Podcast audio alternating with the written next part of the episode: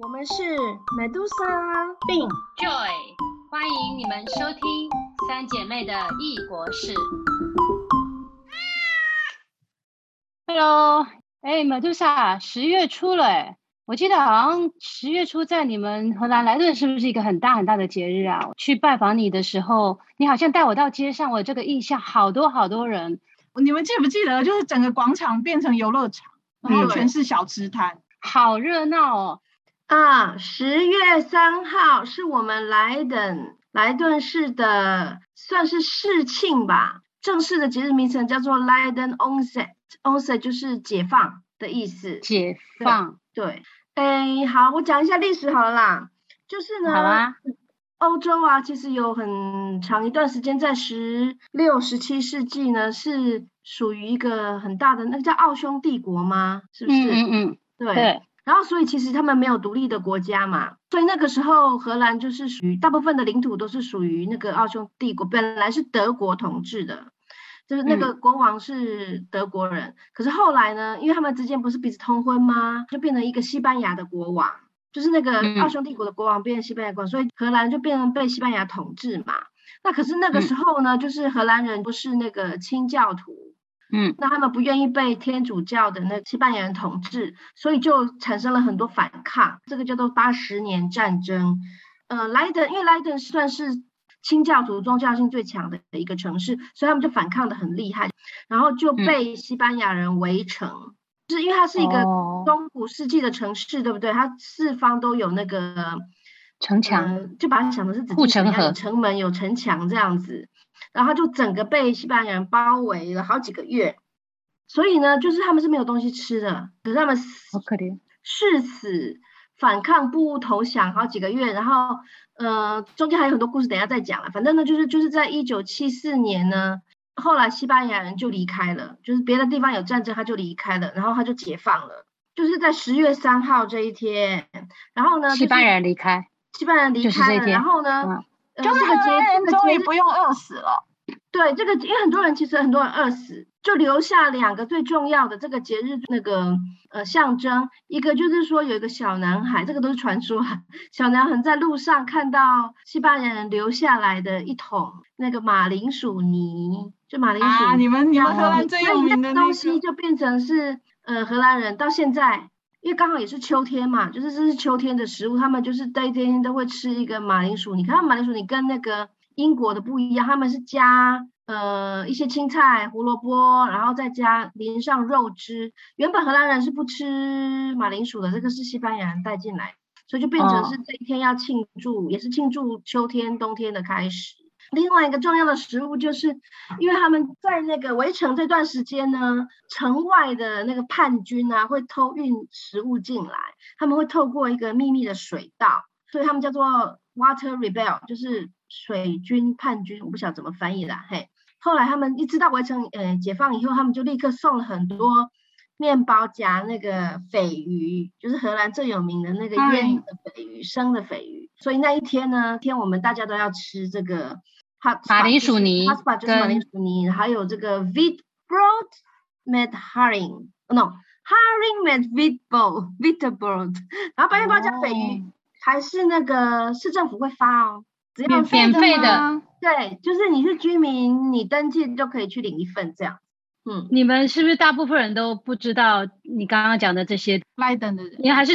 对我说莱登的人，是不是大家都不太清楚说这天为什么要庆祝啊？这些历史还是大家都知道啊？都知道啦，只是说你日期啊什么就不会记那么清楚啊。当然日期一定会啊，十月三号节日的名字就叫十月三号啊。哦，我在荷兰的时候，因为我经历过两次这个日子，即使是在别的国家，其实我们很少看到有一个节日是只有某一个城市，就是那个国家的其他城市那天是不算节日，可是在这个地方是国定节日，哎，反正就是公有假日。我好像也没有看过别的城市有有属于他们自己的放假日。不不过荷兰很嗯特别，它没有所谓的国庆日，或是它没有一个日期是庆祝它独立建国的日子，哎，就没有哎，反而是只有莱顿才在庆祝这段历史。哦，我一直以为五月五号算。因为五号是二，他没有整个国家的二战终结，是对纪念二战终结战结束的呀。它有国王生日、女王生日。对，他反而是他没有一个明显的一个建国或是独立纪念日嘛。其实你如果看这些欧洲国家，他们国家就是从帝国，他是殖民者嘛，他就是一个哦延续，反而是独立的国家才会去嗯庆祝一个国庆日，有没有？就哎被殖民有挺有意思的家。呃，我我就插个话好了，你就因为对，因为其实挺多国庆日都是那种二战后才独立的国家。可是你记不记得有一次我们是在某年过年的时候去了日本，然后他就在二月十一号那一天呢，其实是个礼拜一，结果我以为我们要去的博物馆休假，没有休假，原因那天是日本建国纪念日，是据说几千年前神武天皇那个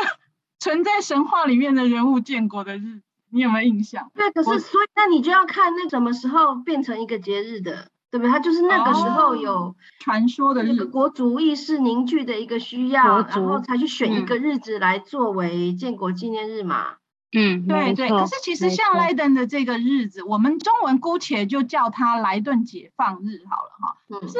它不是从一一五七四年就开始庆祝，我是看资料是说，当时每年的这个时候会有一些有点像悼念教堂啦，或者是一些自发性的活动，但是现在的这种规模其实是十九世纪才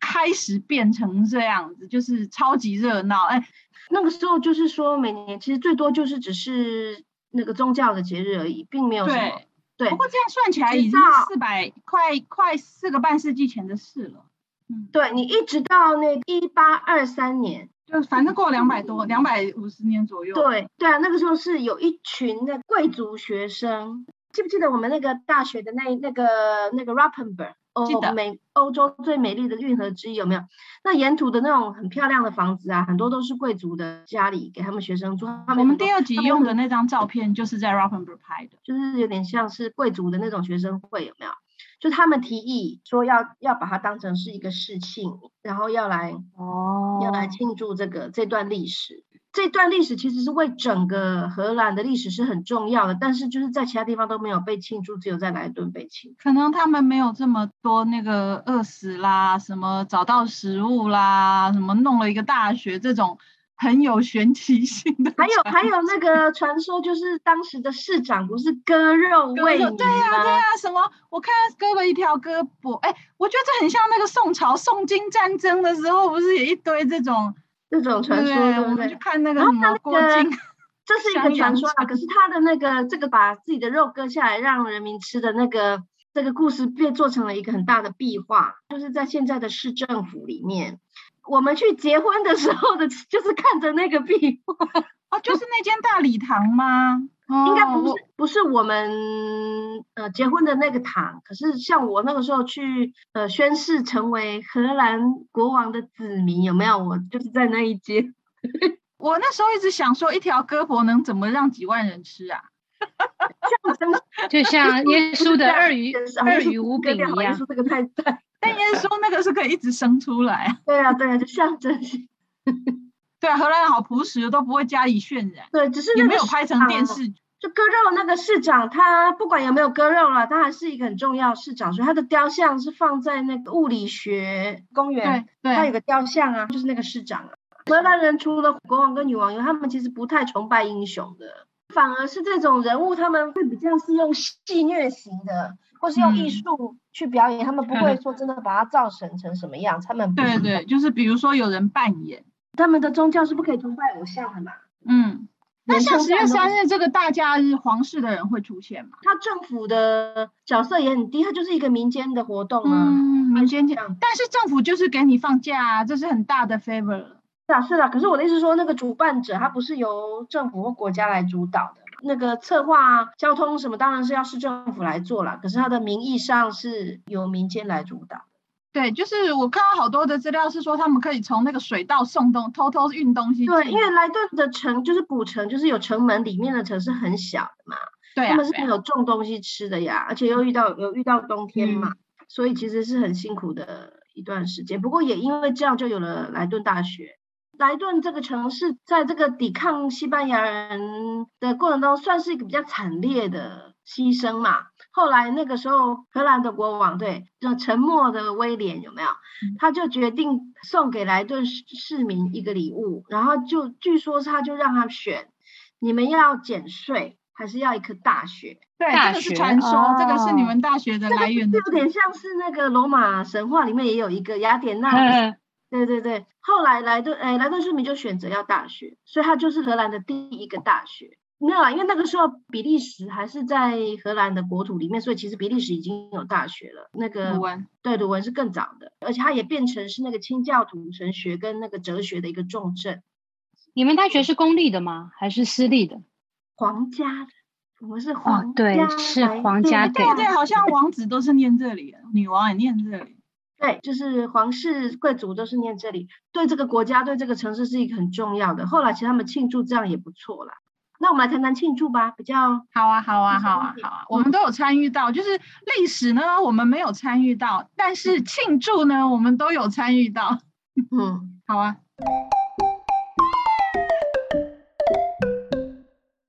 对啊，那那那一天呢，他是只有莱顿才放的假日哦，对啊别的地方都没有。那是全市的人，不管做什么工作都放假吗？那天是放假呀。因为我那时候在念书的时候，我就想着说，哦，我今天还得去上课，对，如果你你工作是在其他城市，你就不能放啦，可能就请假嘛。或者是傍晚再回来喝啊。对对，它是彻夜的嘛，它晚上也都是还放烟火啊什么的。那个那个游乐游乐设施好像是开三天吧，因为它通常会连到一个 weekend 嘛。对对对，它是三天，嗯，而且哦我第晚上还放有烟火，然后它就是会在市中心那个风车那附近，对不对？就会嗯广场。它会有一堆机动的游乐设施，就是嗯所谓机动就是说从别地方运过来的嗯嗯嗯嗯，摩天轮啦，什么鬼海盗船啦、海盗船呐、旋转木马，对，碰碰车可是我也当然是很热闹，觉得很新鲜。可是我第一次去的时候，我的感觉就是啊，这个游乐设施怎么这么阳春，阳春。阳不是人家阳是活动型的，对你那我们我们的年代可能就是去那个主题乐园的那种，就是很大的，它有点像是我们小时候在那个百货公司顶楼那种。最高也才两三层楼而已。可是因为你们莱登的市区、古城区建筑都非常矮啊，所以我记得我那时候搭摩天轮上去的时候，我还是觉得哦，我可以俯瞰整个城市哎、它是隔夜盖起来的，就是因为它就是它就是那种机动游戏嘛，所以这种比较像是他们叫做 fair 市集、游乐市集这样子。那但是它除了一区是玩的，也是有很多吃的。对对，然后有另外一条街是会有一些二手商品啊，算是莱顿最大最大的一个节日，然后全全家都会跑出来。全城的人，第一个他们一定会参与，可是应该别的城市人也会跑来玩。对，它也不是说有个什么主舞台、大舞台，有没有？像我们如果要跨年或什么的，它就是每一区小小的时候，你转角就会发现有个惊喜，所以其实还蛮好逛。如果你走得过去的话，就是说每一个活动都没有什么很特别，可是它就是发生在全城的各个角落，然后就去嗯到处逛一下。主要是我觉得只要有音乐。有街头艺人，有 band，那个整个城市都是那样的话，那个气氛就会很很不错。我插话一下，刚刚讲到那个机动式的那个游乐园，其实在美国这边就专门有人是在做这个，它就是很大的那种大卡车，然后一打开里面，然后东西就可以移出来，他们就到处去 tour 这样子。在美国这边是有公司专门在做这个，然后就到处去。对对对对我我记得美国的很多那种电视影集啦，或者是电影，而且通常是廉价的悬疑片或者是惊悚片，哦，最容易产生圣这种马诞节、戏圣诞团节的谋杀什么都会在。对啊，什么马戏团谋杀案呐、啊，是 是的，对对，其实我我们从亚洲过来，我们就觉得这个好像很落后或是很复古。可是事实上，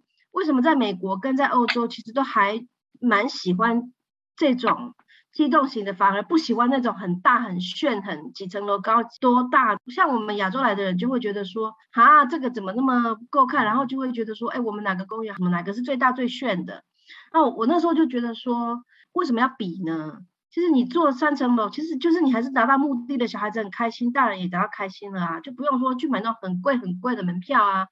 那其实功能性不一样啦，因为有的譬如说就在你家旁边隔不远，像我们这边有时候教堂有些什么活动，他们就会请几台车来，然后就教堂人们自己在那里卖东西吃。可是对附近的居民或者是教堂的人民，花半天他们就可以全家一起去玩一下。你不用开车开很远，然后花一整天买那种很贵的门票，可能还要住，还是要排队什么？对对，所以那功能性不太一样啦。我讲一下那个游乐园的历史。其实，在我们那个消费社会学里面呢，它的概念叫做 amusescape，就是人们对于要去什么地方，大家一起共同节日一起玩，它其实是有一个演进的，然后代表一个社会的进化。然后最早最早就是宗教型的节日，它可能就是欧洲城市的市中心，不是一边是教堂，一边是市政府嘛？市集。然后中间那个市，它就会有市集，然后就会有一些这样游乐的，对。然后那个阶段就是我们所谓的这种 fair。那个时候十七、十八世纪还没有这种大的机械型的，可是它就是会有一些马戏团啊、游乐啊、动物啊、观看什么的，然后再演化到这种 amusement park，就是游乐园。对，那就会有一些机械型的啊，游戏什么什么什么的，然后进展到最新的才是我们所谓的主题公园，常设的，大家就是要进去，它它是有一个童话的或是什么，通常都会跟电影做结合的一个主题，所以它其实是呃人们对于怎么样的游乐休闲，而且是大家一起的一个仪式是有一个演进的。那 Joy 讲的那种比较还是更早的嘛，又有一点宗教，又有一点 fair 这样子。然后荷兰这种，它就是介于 fair 跟那个 amusement park。然后亚洲也没有经历过这个前面的，都我们直接就直接跳到主题乐园去了。所以因为我们的宗教宗教庆祝请来的团体那个是不一样的，就这边他可能就教教堂，他请的是这些对那个游乐园来，然后在我们那边要拜神或者是大家一起聚在一起，可能就是看歌仔戏啊、布袋戏啊。可是我们夜市也有一些小孩的游戏啊，钓鱼什么，然后现在还有什么投射气球游戏啊什么的，对不对？不是钓鱼，是捞鱼。所以，所以我那时候，我那时候第一次去莱顿参加这个时候，我想说啊，这个不就是我们学校的园游会的规模而已吗？是不是？可是，在在荷兰也很少个，就是说没有啊，就没有。那这个节日其实现在好像也越来越大，可是今年刚过这个十月三号有办吗？去年因为疫情停了啊，今年有办啊，刚刚有办，不过就是他要有那个健康码才可以进去。他们没有健康码这种东西吧？是要提出疫苗证明吗？打疫苗打完疫苗证明。你打疫苗或是你做什么检测，你会有一个 clearance 证明啊？对，他们叫做 corona permit，有了这个你才可以去健康证明。对对，我觉得他应该不可能控制到，因为他他他是好几条街。对啊，他很 open 的。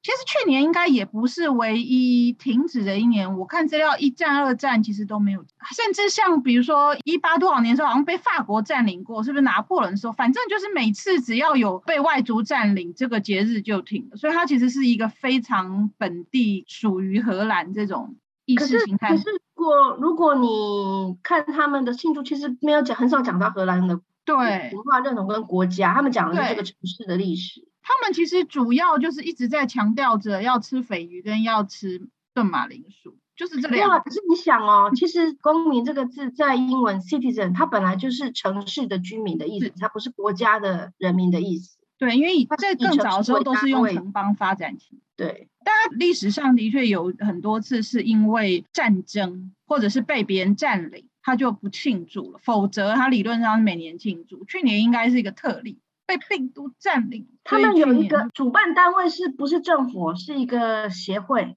是一个公民团体。十月三号就是莱顿解放纪念日协会这样子，我还加入了会员哦。啊这种节日也有会员吗？就是没有那个协会的会员呢，加入会员就可以领到什么什么什么之类的。所以我就那那个协会一年大概只工作一个月还是什么？就只要在十月三号之前后做一些事就好，他不会整年就是协会就本来就是他不是一个 NGO，他就是一个大家都有自己的正职，他就是有一个理事，他是一个决策单位啦，嗯组织活动，他就决定他组织，然后宣传，然后呃。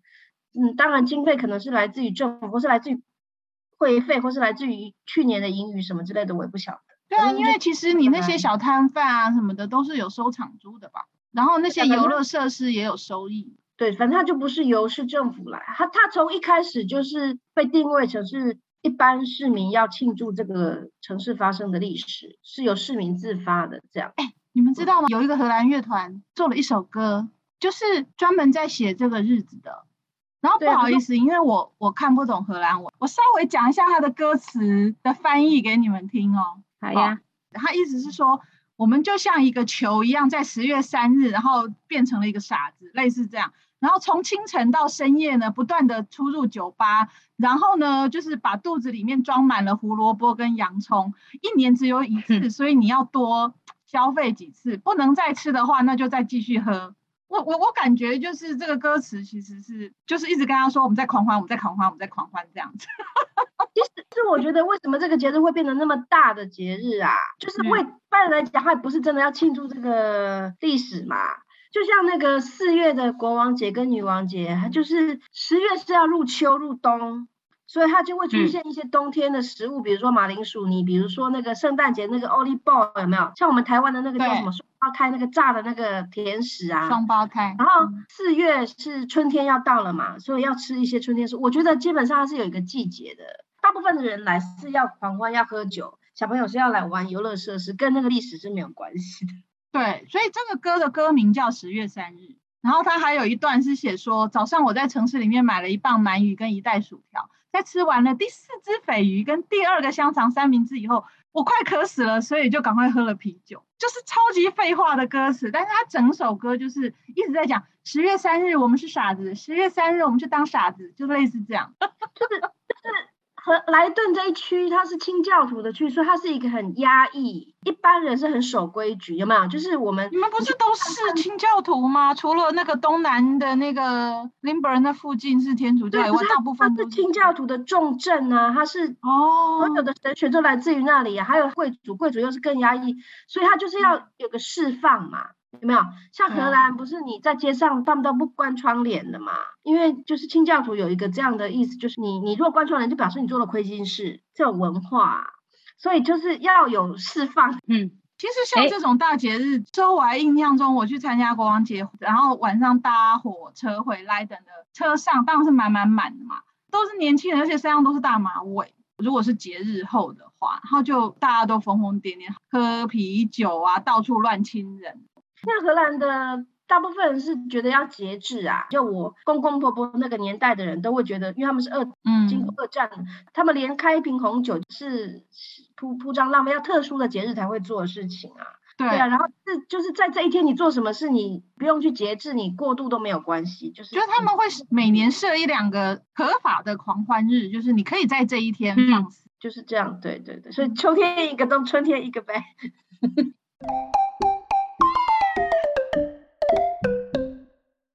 我第一次去还没有觉得怎么样，就是觉得说啊，不就跟我们台湾的夜市一样吗？就它有它有很多吃，对，庙会或夜市它有很多吃的嘛，摆摊子有，记不记得有哪些东西吃吗？你们还记得？我记得有荷兰小松饼，就是那种小小啊，上面啊全部撒糖霜的。嗯嗯，然后很多穿着那个荷兰传统服装的女生，你知道吗？头上用白的头巾，菲士兰牛的，啊对，很多就是会嗯做古装打扮在路上，然后卖你牛奶啦、乳酪啊，然后卖小木鞋啊这一类卖给外国观光客的嗯东西。然后他们，因为你如果在外面摆摊，可能就是炸的或是铁板炒的这种东西比较多，要不然就是煎肉排、汉堡，要不然就是煎那个德国香肠，有没有？一对，大串这样子，然后他们会夹面包吃什么的，对啊。然后但是会有一些，比如说阿根廷的，因为他们餐餐厅就是一半以上都在卖啤酒。也会有中式的，也会有印尼式的一些些东西，但是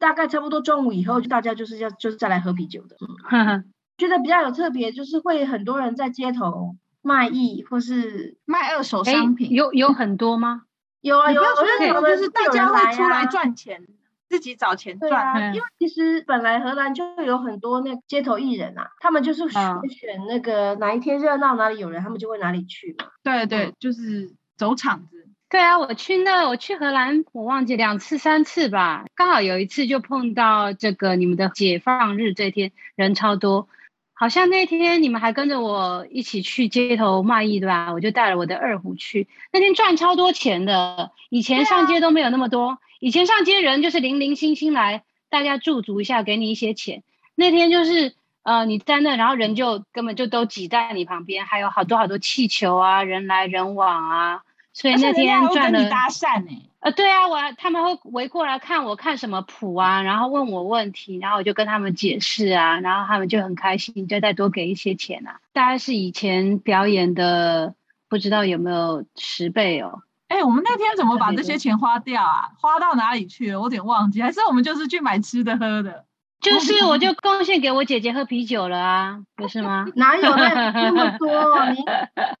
因为我们那个时候还做了一个纸牌，对不对？纸自己用荷兰文介绍这个乐器有没有？二胡啊？有有有，就介绍二胡是什么乐器啊，然后它有多少历史啊，然后简单的讲一下这个乐器的。演奏的方法还是什么的，还帮我把它翻成荷兰文，然后我们就演奏的时候就摆在前面，旁边就摆一个帽子，里面就是装钱这样。我记得我那时候还有几张 CD，我就在那边也一起卖了。对，我们还借那个你们的 CD player，因为我还放背景音乐嘛，然后不然自己一个人在那拉太太单薄了。对，放音乐大声一点，然后当伴奏，然后我就就有点像卡拉 OK 这样子。人家远远经过就可以听到那里有声音，就可以靠过来。可是那一天，老实说，你的那个呃，我记得你平常比如说礼拜六日上街，人家是会靠过去。就我们有时候也会去农夫市集嘛，但是那一天真的没办法，那天太吵了，而且那个游乐器的声音超级大，对吧？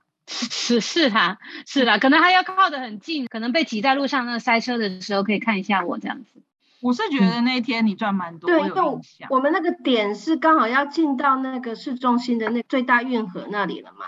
对，你有跟其他我换了好像两三个地方吧。你有在跟别人抢地盘吗？哎，也没有，因为我根本不知道别人的地盘是什么，反正就是一堆人在那，然后我看了好像有空位。不过摩多少好像是给我建议一下，说哪里可能比较好了，所以也是蛮难得的经验，在凑凑热闹这样子。哎，我还有看过那个，就是用手摇的那种自动乐器车，我记得有。对对，他什么节日都买，就是买了那个车以后就可以到处去，反正那个车就自动播放这样。它不是自动播放，它要手摇的。那我有看的是自动播放了，哦，那比较贵。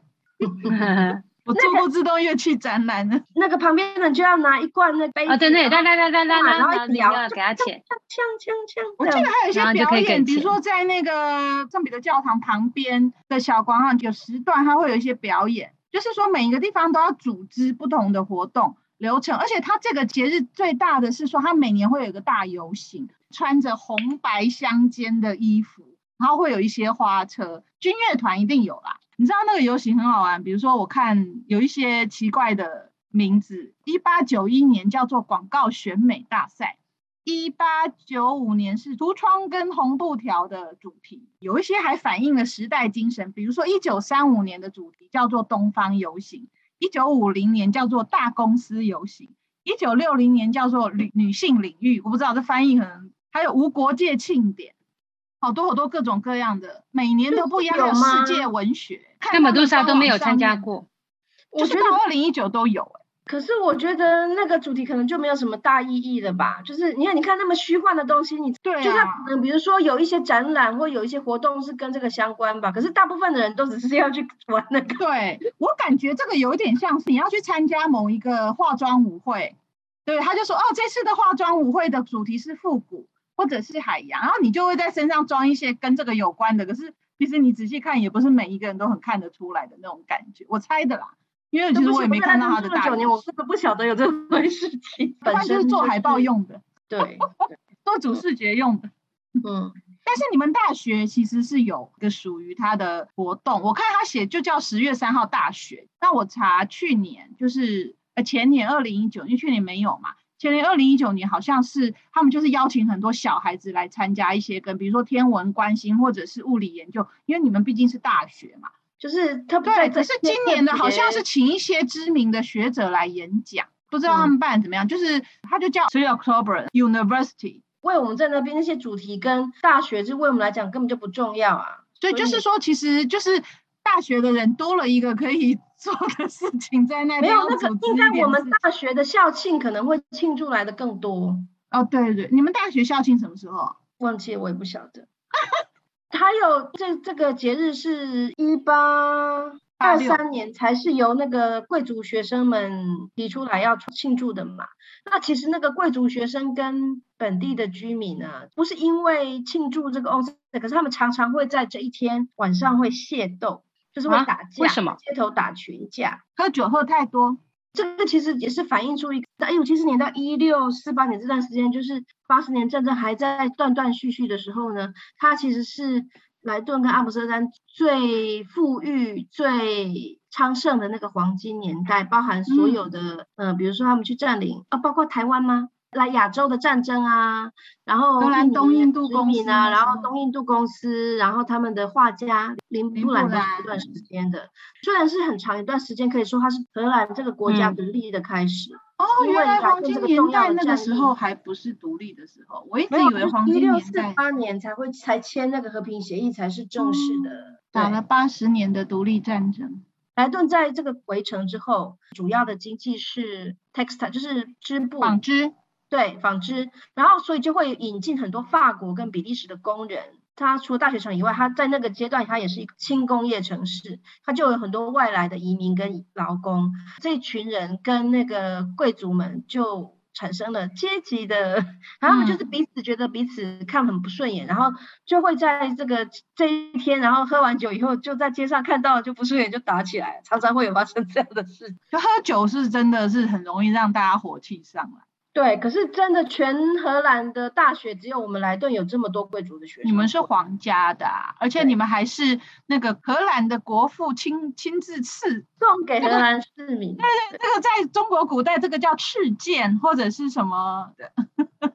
我一开始听，我以为他们是表演过去发生的历史，有没有有那种 enactment 二战啊什么，就是大家穿上军服去表演过去发生的事情。可是没有，他是真的是在街上，就是看到不顺眼就打起来。但是也不是现在吧，只有贵族学欸。生。现在还有吗？对呀、对呀、对呀、现在也没有纺织业啦，然后也外籍啊，就是变成就是很傲娇的贵族们跟一般的人市民啊。我怎么觉得现在是任何人碰上了一言不合都可以打，跟你是不是贵族已经没有关系。对，然后当然也是很多人喝醉掉到运河里面去，也是有，掉到运河里面去。或是运河里面尿尿。这个在在那个四月份的时候，King's Day 的时候也是整个阿姆斯特丹也是这样。刚刚其实讲说，其实也不是跟国族有关啦，也不一定说跟城市认同有关，就是大家会觉得这一天可以出来玩，出来狂欢。可是可是毕竟它是专属于某一个特殊城市的节日啊，来这人还是很有骄傲感嘛。比如他们骄傲说我得到一个大学，我觉得我觉得他们讲到这个时候是蛮骄傲的，就是说啊，我们当初选了大学，没有选免税，骄骄傲傲感，嗯，对啊，对啊，对啊。觉得我们选对了这样。对啊，这个大学的确是，而且不是说国王、王子、什么女王什么，大家都念那里，所以就给莱顿奠定了一个比较高的地位。对呀、对哦，哎，那我们就喝啤酒 庆祝一下。哦，好啊，我可不可以证明一下我们大家最喜欢喝的荷兰啤酒的发音？好，好的海尼根叫做 Heineken，然后有一，Henneken，个白啤酒，大家要念成叫 Hoegaarden，不是 Hoegaarden Hoegaarden。Leiden's Onset，莱顿解放日。好今天德语小教室就到此结束。耶！今天的 Pocket 三姐妹的异国事呢，我们回顾了一个非常特殊的节日。这个节日其实已经有四百多年了，纪念的是全城的人终于没有饿死。来自远方的故事呢，与大家分享，也欢迎继续收听下一集哦。